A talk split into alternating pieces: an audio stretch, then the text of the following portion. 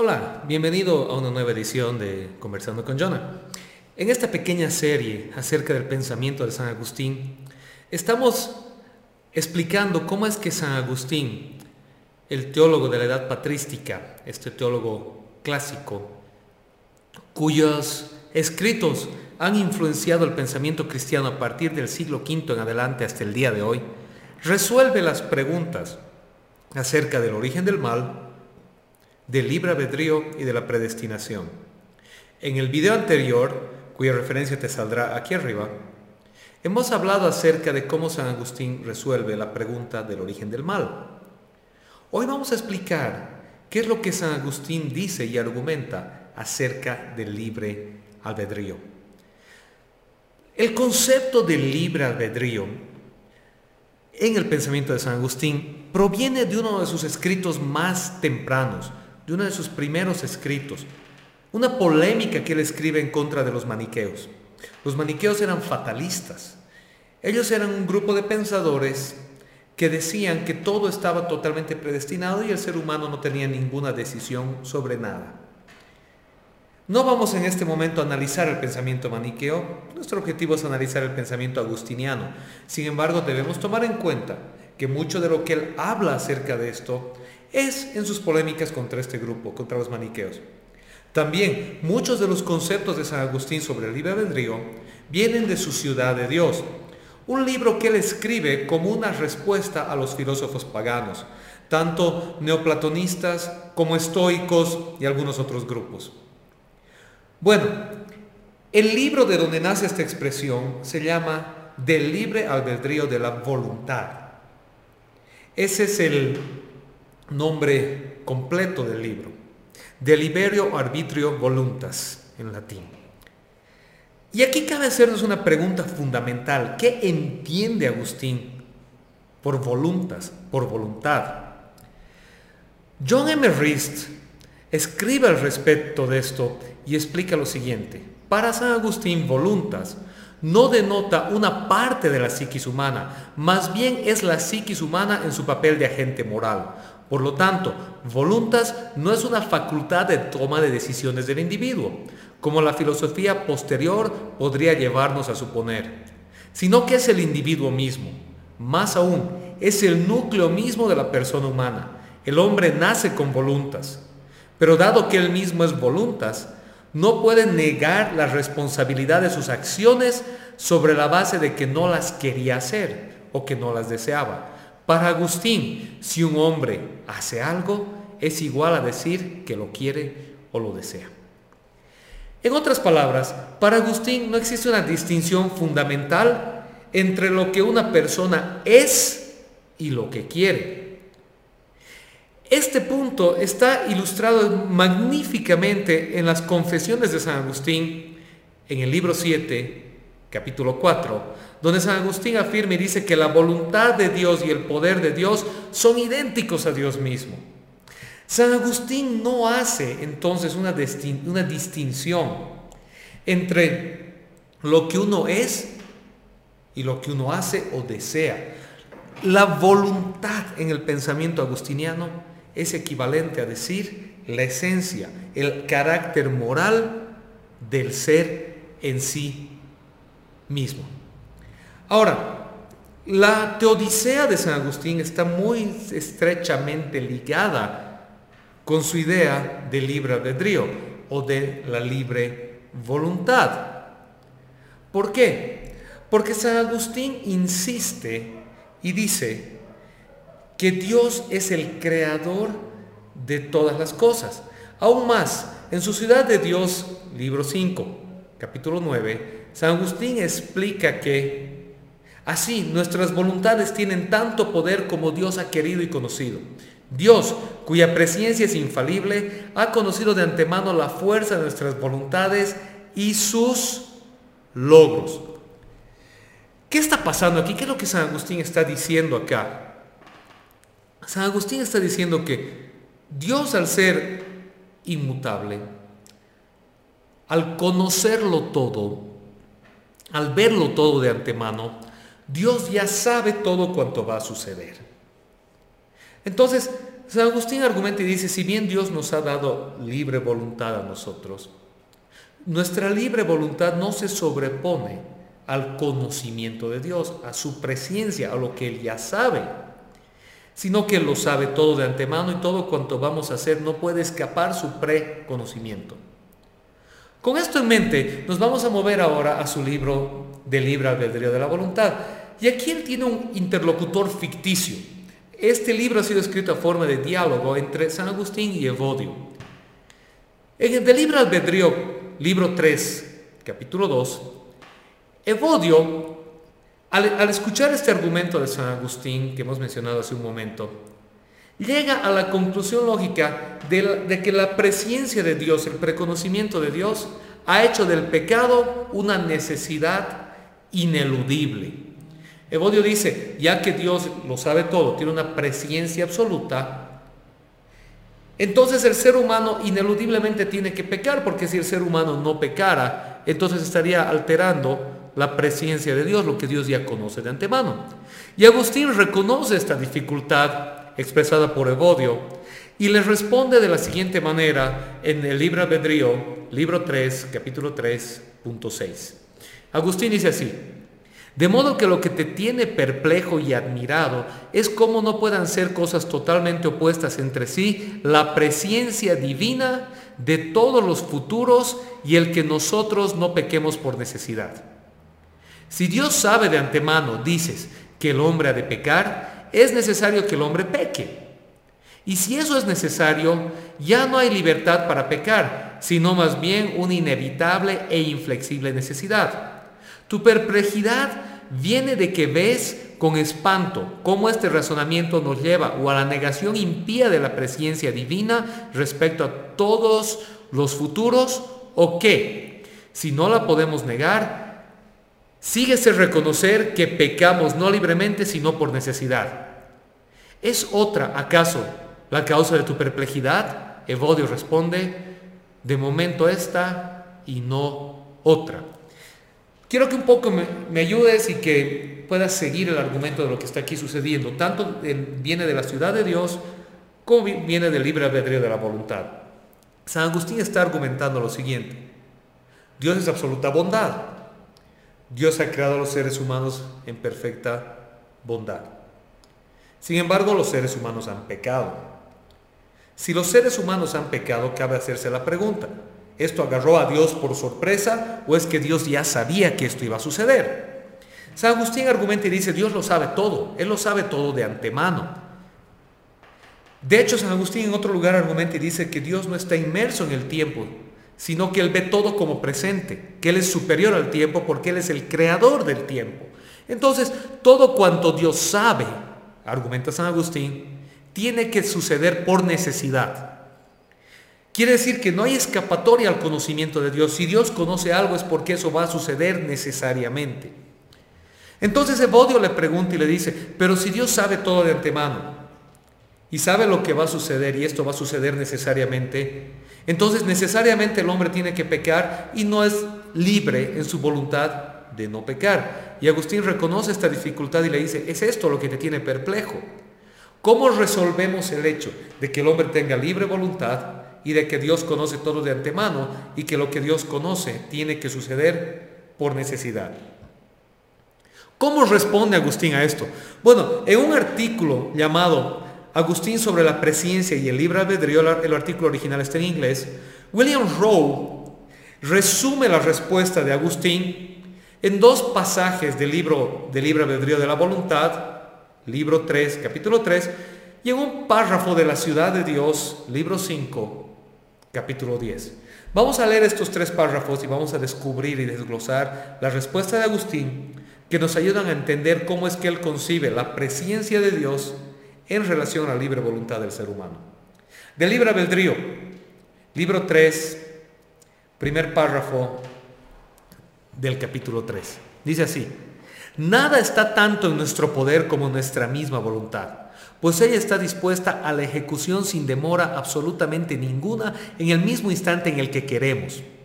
De aquí que con razón podamos decir que envejecemos por necesidad y no por voluntad e igualmente que morimos por necesidad, no por voluntad, y así de otras cosas semejantes. Pero, ¿quién en su sano juicio se atreverá a decir que no deseamos por la voluntad?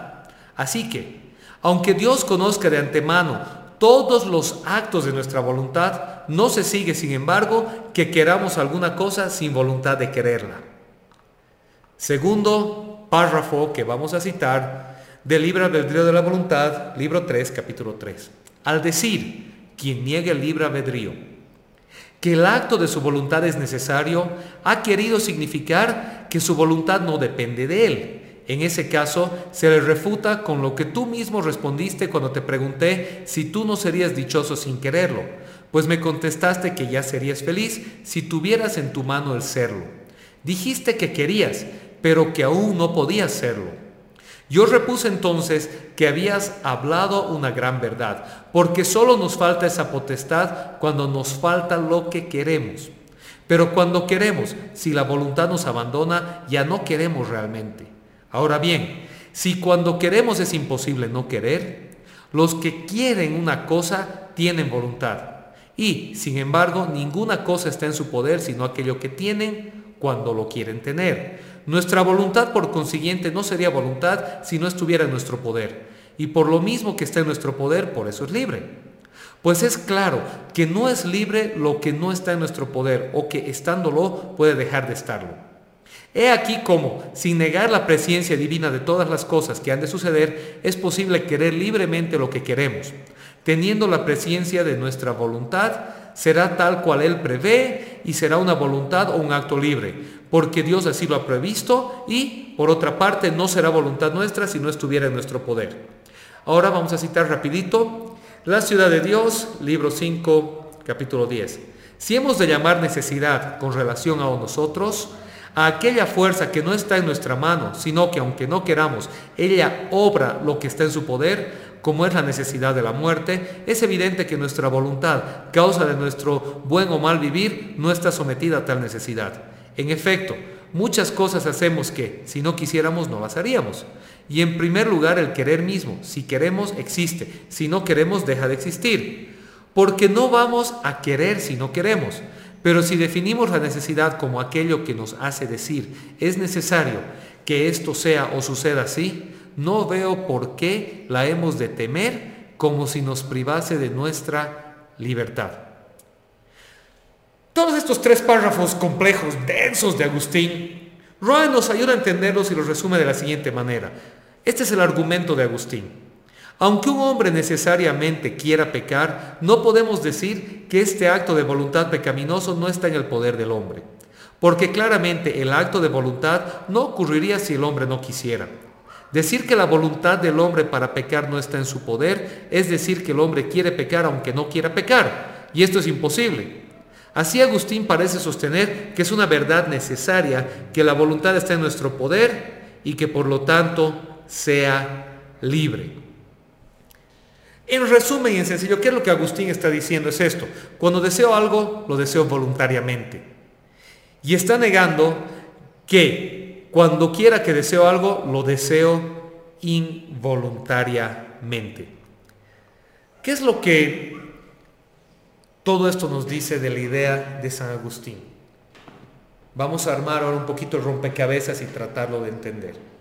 Hemos empezado hablando de qué entiende San Agustín como la voluntad y te dije que esto era algo fundamental.